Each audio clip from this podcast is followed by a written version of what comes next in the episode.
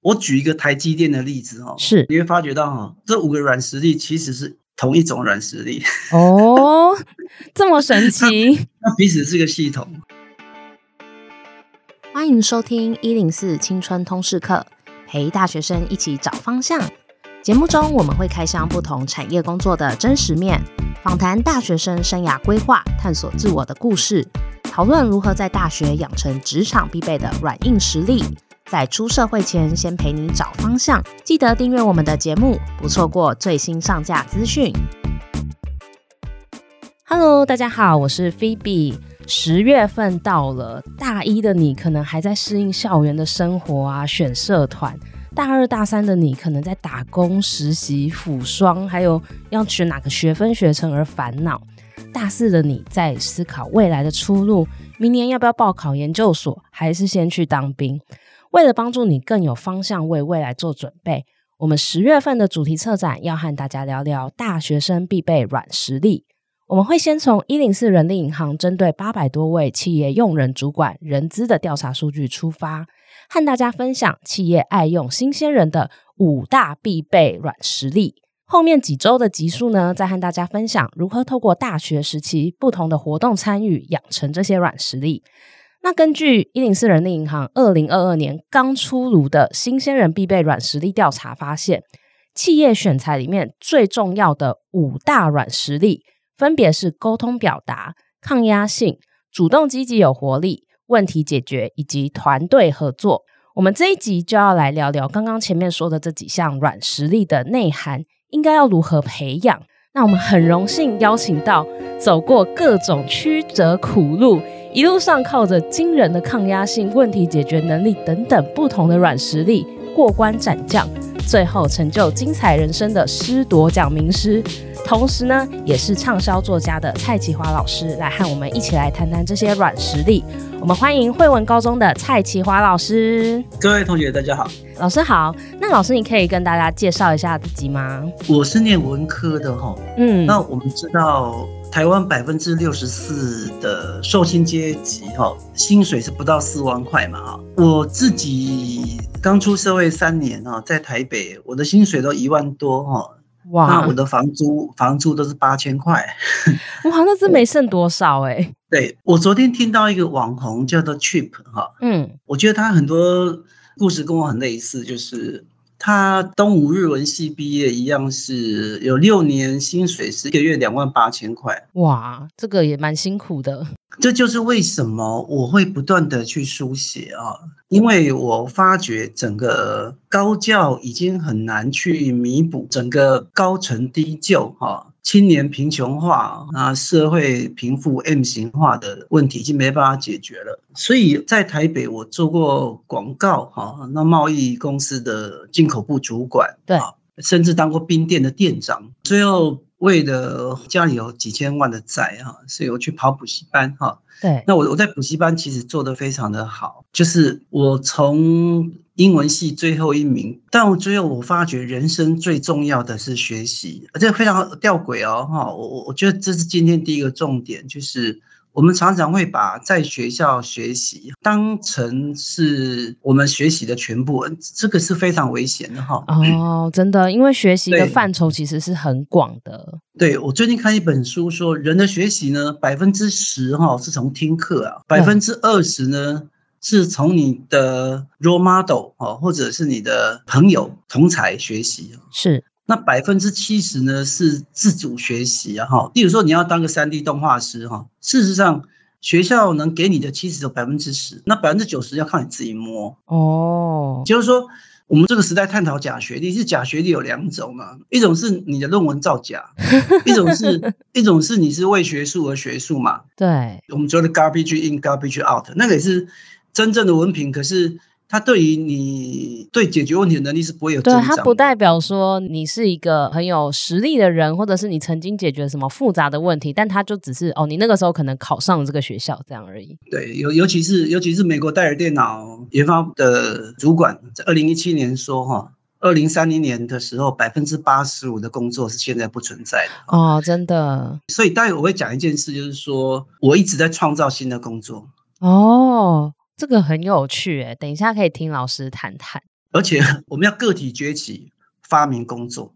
对，这很重要。那因为其实老师，你刚刚有提到，现在你的身份是高中老师嘛？那其实你很特别，跟其他老师比较不一样的地方是，你前面其实做过很多不同的工作，你去做了很多的试探跟探索。那刚好啊，老师最近出了一本新书，叫《青春动力学》嘛，里面其实分享了很多年轻人在探索自我啊、追逐梦想里面需要具备的一些动力。那其实刚好跟我们一零四做的这个调查的软实力有很多是不谋而合的。等一下也会请老师举一些书中的例子和大家分享享。那在这之前呢，想要先问问看老师，当初为什么会想要写《青春动力学》这样子的书，是有什么契机吗？那也可以和大家分享一下，《青春动力学》是一本怎么样的书吗？我觉得待会我们会讲五个软实力哈，但是五个软实力呢，举例说明哦，例如说抗压的人呢哈，他基本上具备就是要玩家玩家的能力。对，也就是它是一个系统，也就是说，这五个软实力事实上它会跟其他的能力呢结合在一起，所以它它是一个系统动力学。哦，老师，你可以再解释一下系统动力学是什么意思吗？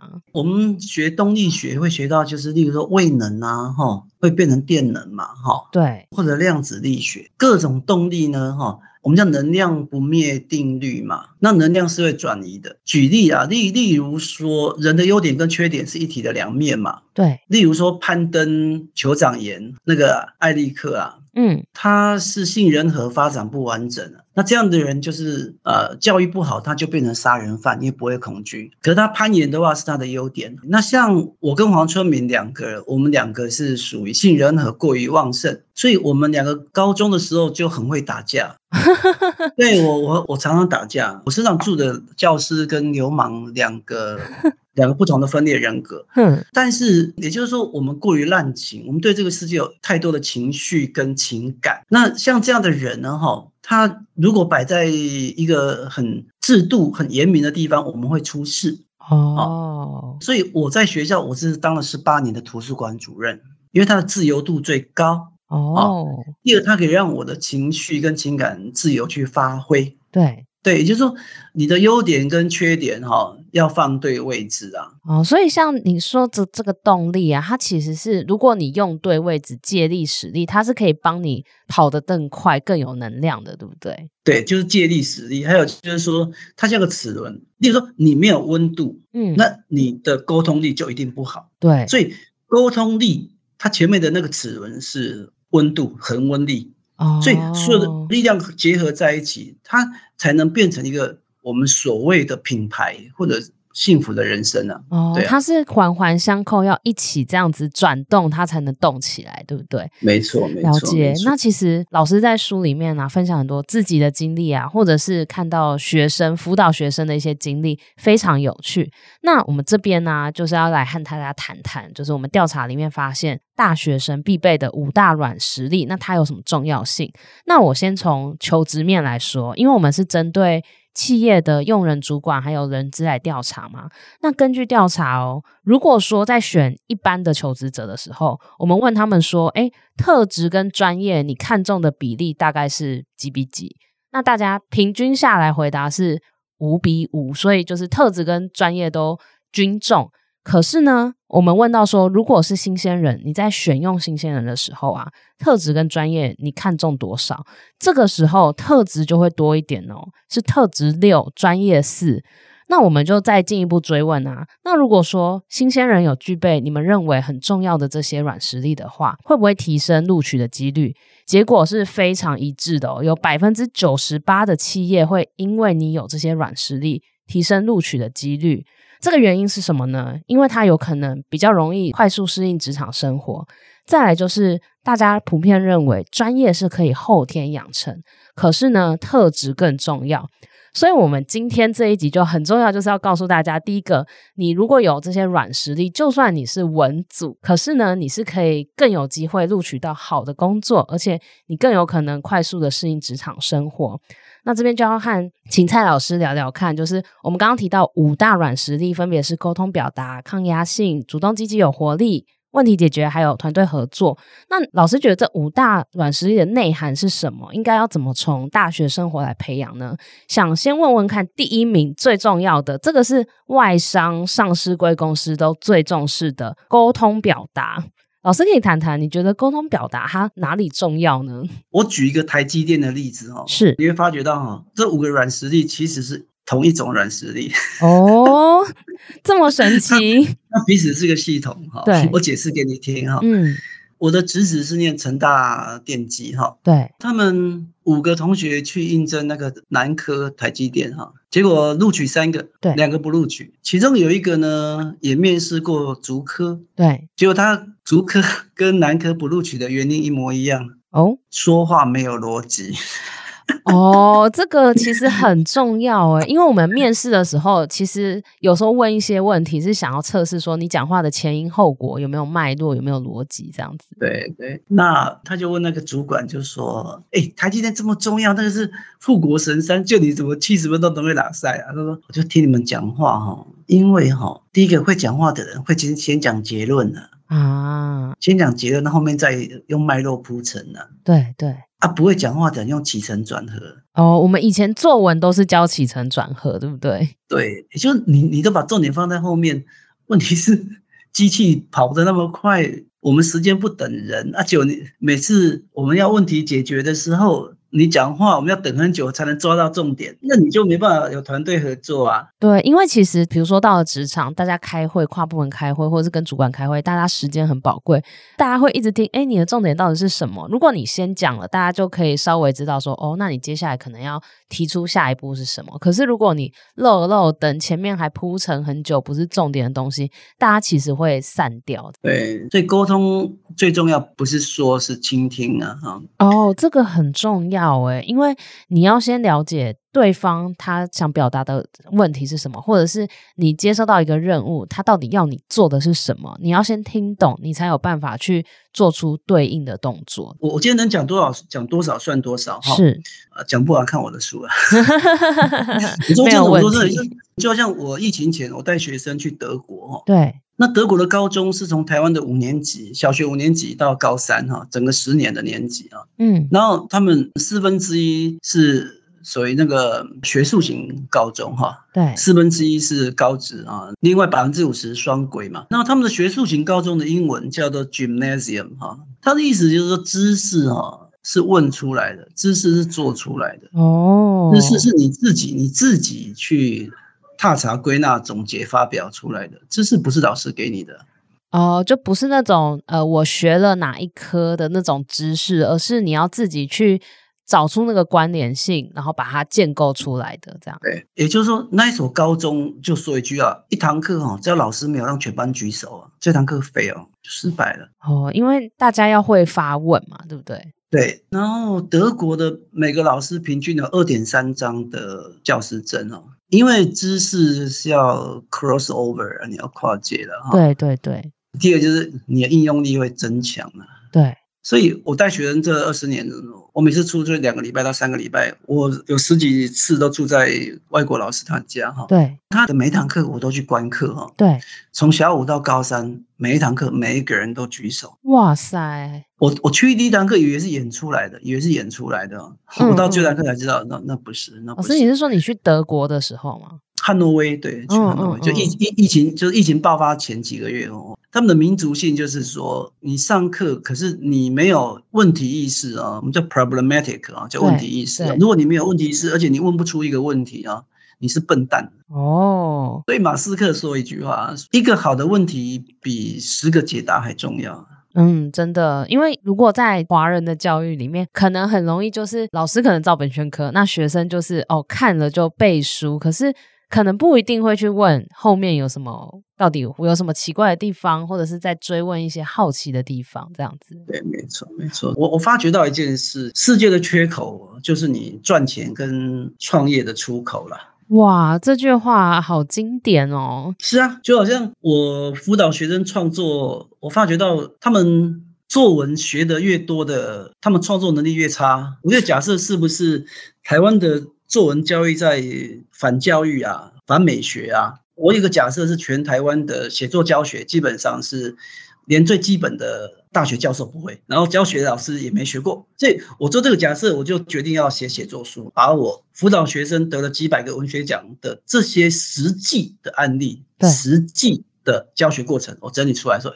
阿迪安尼卡的地方，对，所以我那我那三本书现在已经卖了十几万本的啦。哇，真的很厉害。对啊，对啊，对啊，真是。因为像我们之前也有一位来宾，他就用用途理论来形容写作这件事情。用途理论是说，你今天你要一个钻孔机，你并不是想要这个钻孔机，而是你希望用它来钻洞。同样的，写文章。你不是要要求他迟早多完美啊，或是什么？对对对对。你是希望知道说，哎，这个文章写出来可以帮我解决什么，可以影响什么事情？这样。没错没错。对对对，所以其实把这个他能解决什么问题点出来，其实是一件很重要的事情，而且也是我们现在面临改变非常快的时代会需要必备的能力，因为我们有很多的工作，新兴的工作都是这很快速，在你学校的时间都还没有，你毕业的时候可能从来没有学过的东西，那你。要怎么面对，怎么去应对，这个就很考验你在求学的阶段有没有培养问题解决的能力。那刚刚有聊到沟通表达嘛，问题解决等等。那再来，其实。第二名的是抗压性，这个其实我觉得从古至今啦，在职场上应该都人生上职场上都是很重要的。那我特别想请老师多聊聊这个抗压性，是因为老师你在书中有分享很多你自己的经验，那会让人看到哦，你有一个很坚毅不拔的动力，然后也相信自己嘛。那你可以分享一下在抗压性的部分啊，学生可以怎么在学校里面养成这个能力？那这个能力到底有什么重要的地方？好，我先。第一个哈，对，我的抗压性非常的低，啊，有吗？我抗压性非常低啊，我我是很容易暴怒的人啊，我我刚刚不是讲我性能很过于活跃吗？我是很没办法忍受压力的人，所以为什么我们要读书啊？因为叫命好不如习惯好，我是利用方法跟建立习惯、建立制度，抗压哈，并不是让压力一直在对抗你。如果你要一直抗压的话，你会得忧郁症。哦，对，因为抗压跟主动积极、问题解决跟团队合作，事实上它又是一个联动的东西啊。哦，所以老师你想说的是，是不是应该要想办法去减压，就让那个压力？用一些聪明的方式，让它不再是压力。这样，最近哈、哦，台湾卖的最好的书啊，嗯、你看什么情绪勒索啦，或者什么过过度努力啦，哦，或者是什么什么老板都是在利用你啊，赚钱的都是老板，受苦的都是我。为什么呢？因为大家在解读很多的软实力的时候，阅读理解都错误了。嗯。抗压不是别人跟你讲一句不合理的话，然后你盖瓜承受，因为能量不灭定律，心理影响生理，你一定会生病。对，所以真正的抗压绝对不是逆来顺受。嗯，抗压它会牵涉到后面的几个。事实上，我们今天在讲一个概念是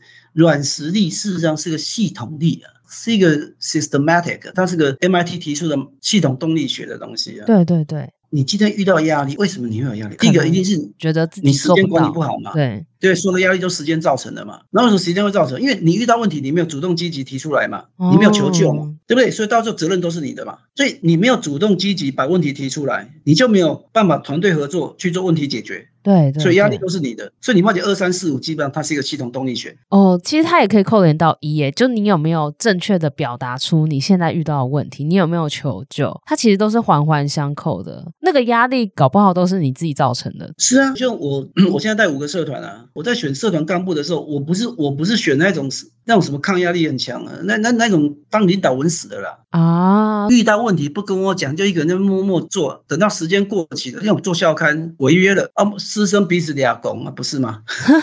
所以其实像比如说以大学生来讲，大家可能会觉得哇，期末挤了一堆报告，好多考试，真的压力很大。可是呢，如果你有好好的规划你的生活，你有提早安排、提早准备，其实那个时间压力没有那么大的时候，你自然就不需要对抗这么多压力。是啊，是啊，是啊。所以我我做过总结哦。对，第一个，我是一个抗压性、抗压力。非常非常低的人。我是一个受不了压力的人。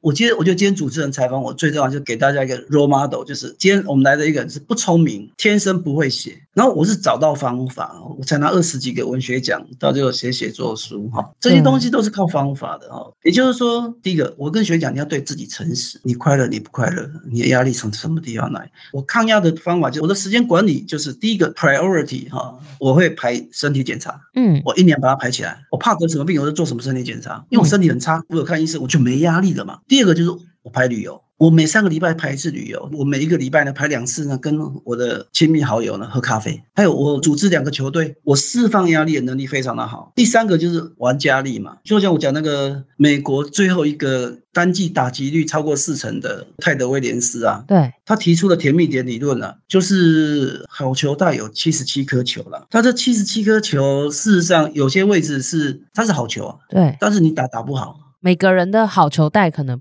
能达到的不一样，这样对啊，就就像一个学校嘛，我进来这个学校，我就发觉这个学校它某方面就是说。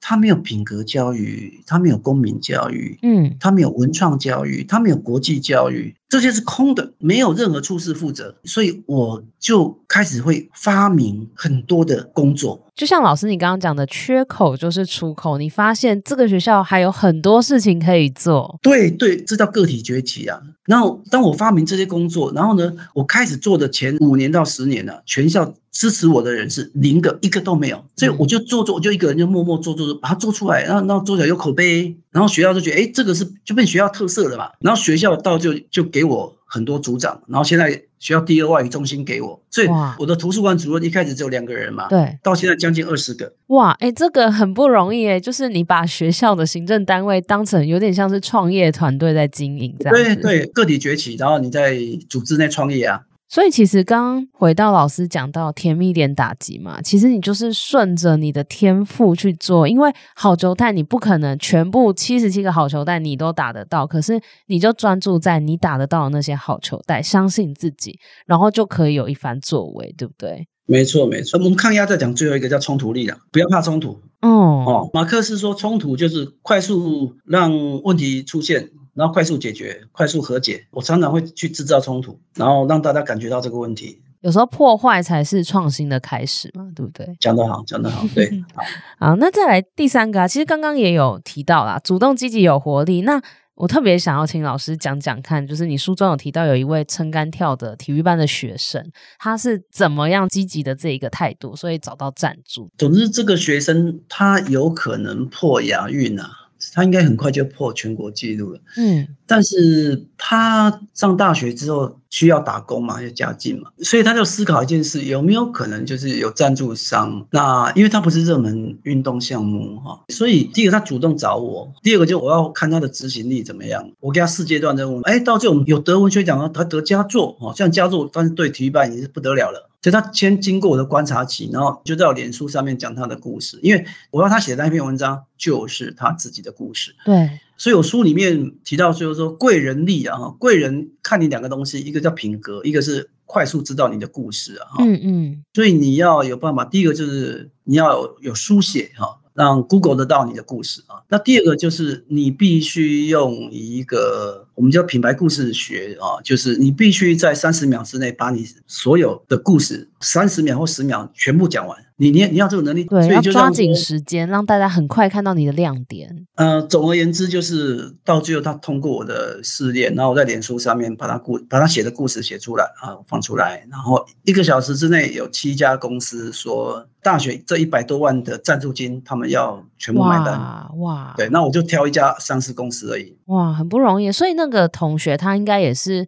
这过程中也来来回回一直在想办法把他的热忱还有他的故事表达出来，对不对？对对。然后你在主动积极的争取一些机会，或者是做一些努力的时候，其实你的收获就会比别人更多，或者是认识更多的人。对，你的第三跟第四其实它又是联动在一起。对啊，我我们直接进入第四啊，因为它又连在一起。对，呃，问题解决的能力，事实上它也有个系统。你没有两个能力，你就没有问题解决能力了。对，第一个就是责任感了。嗯，就好像说。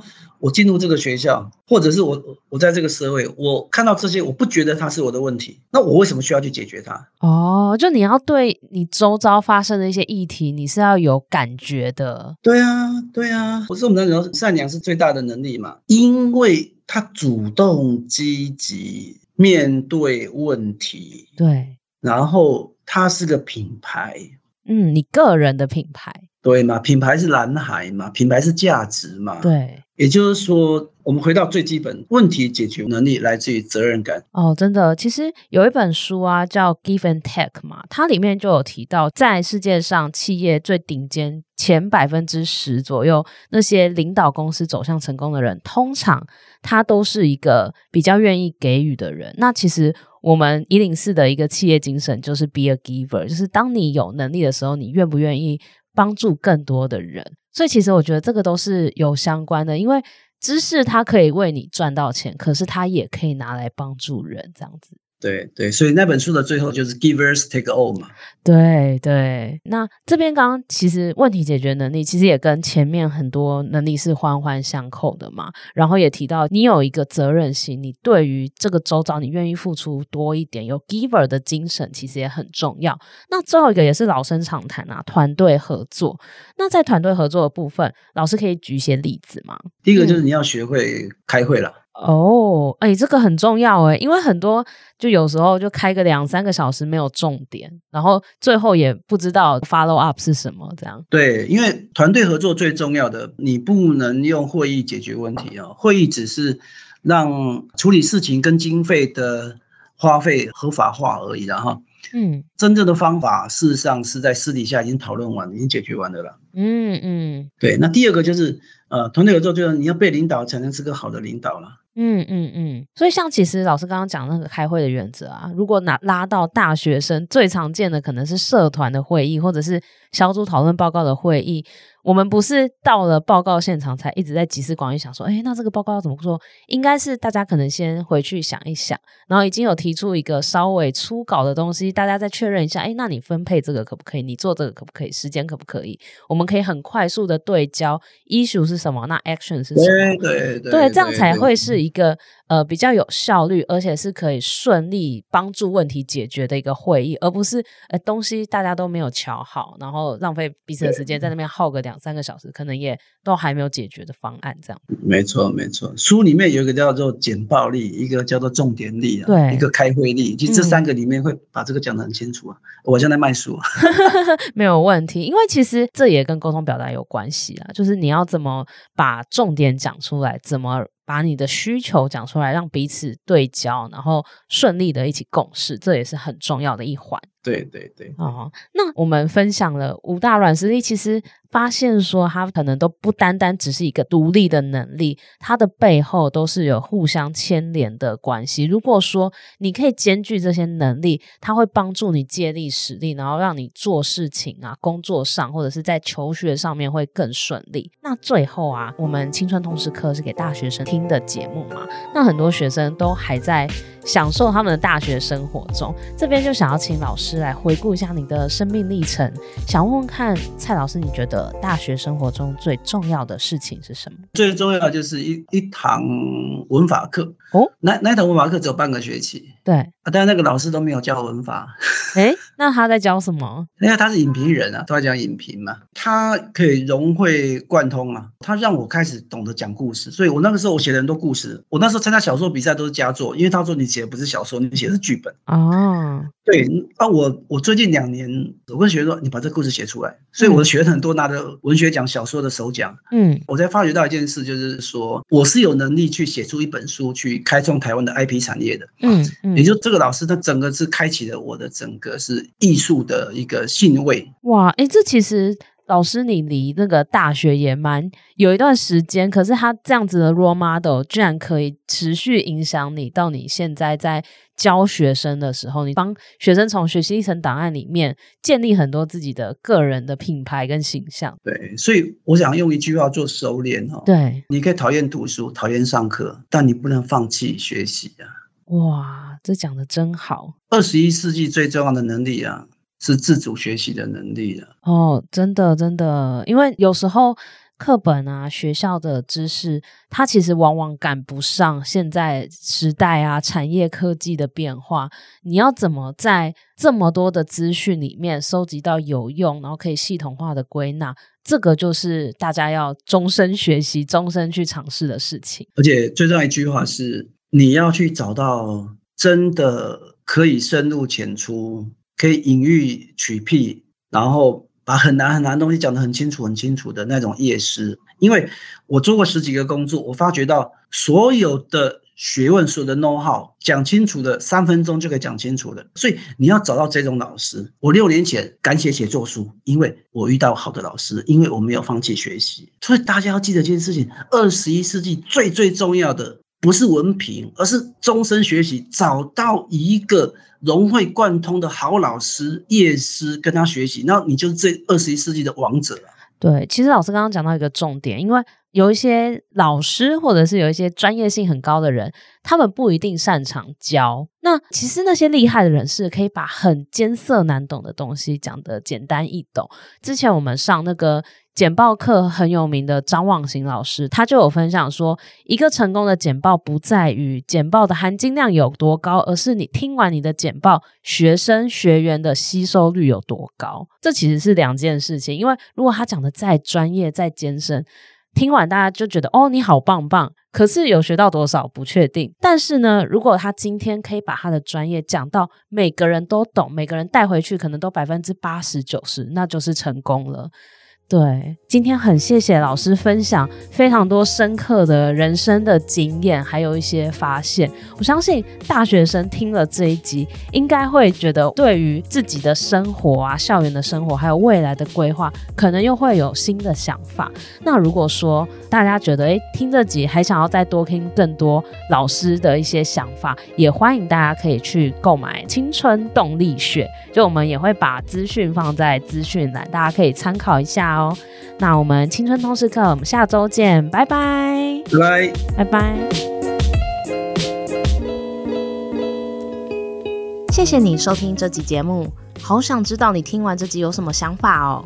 欢迎到 Apple Podcast 留言告诉我们，并打五星好评，或截图这集节目封面分享到线动，并 tag 我们的 IG 一零四 youth，让我们知道你在探索自我、找方向的过程中。有没有遇到什么问题？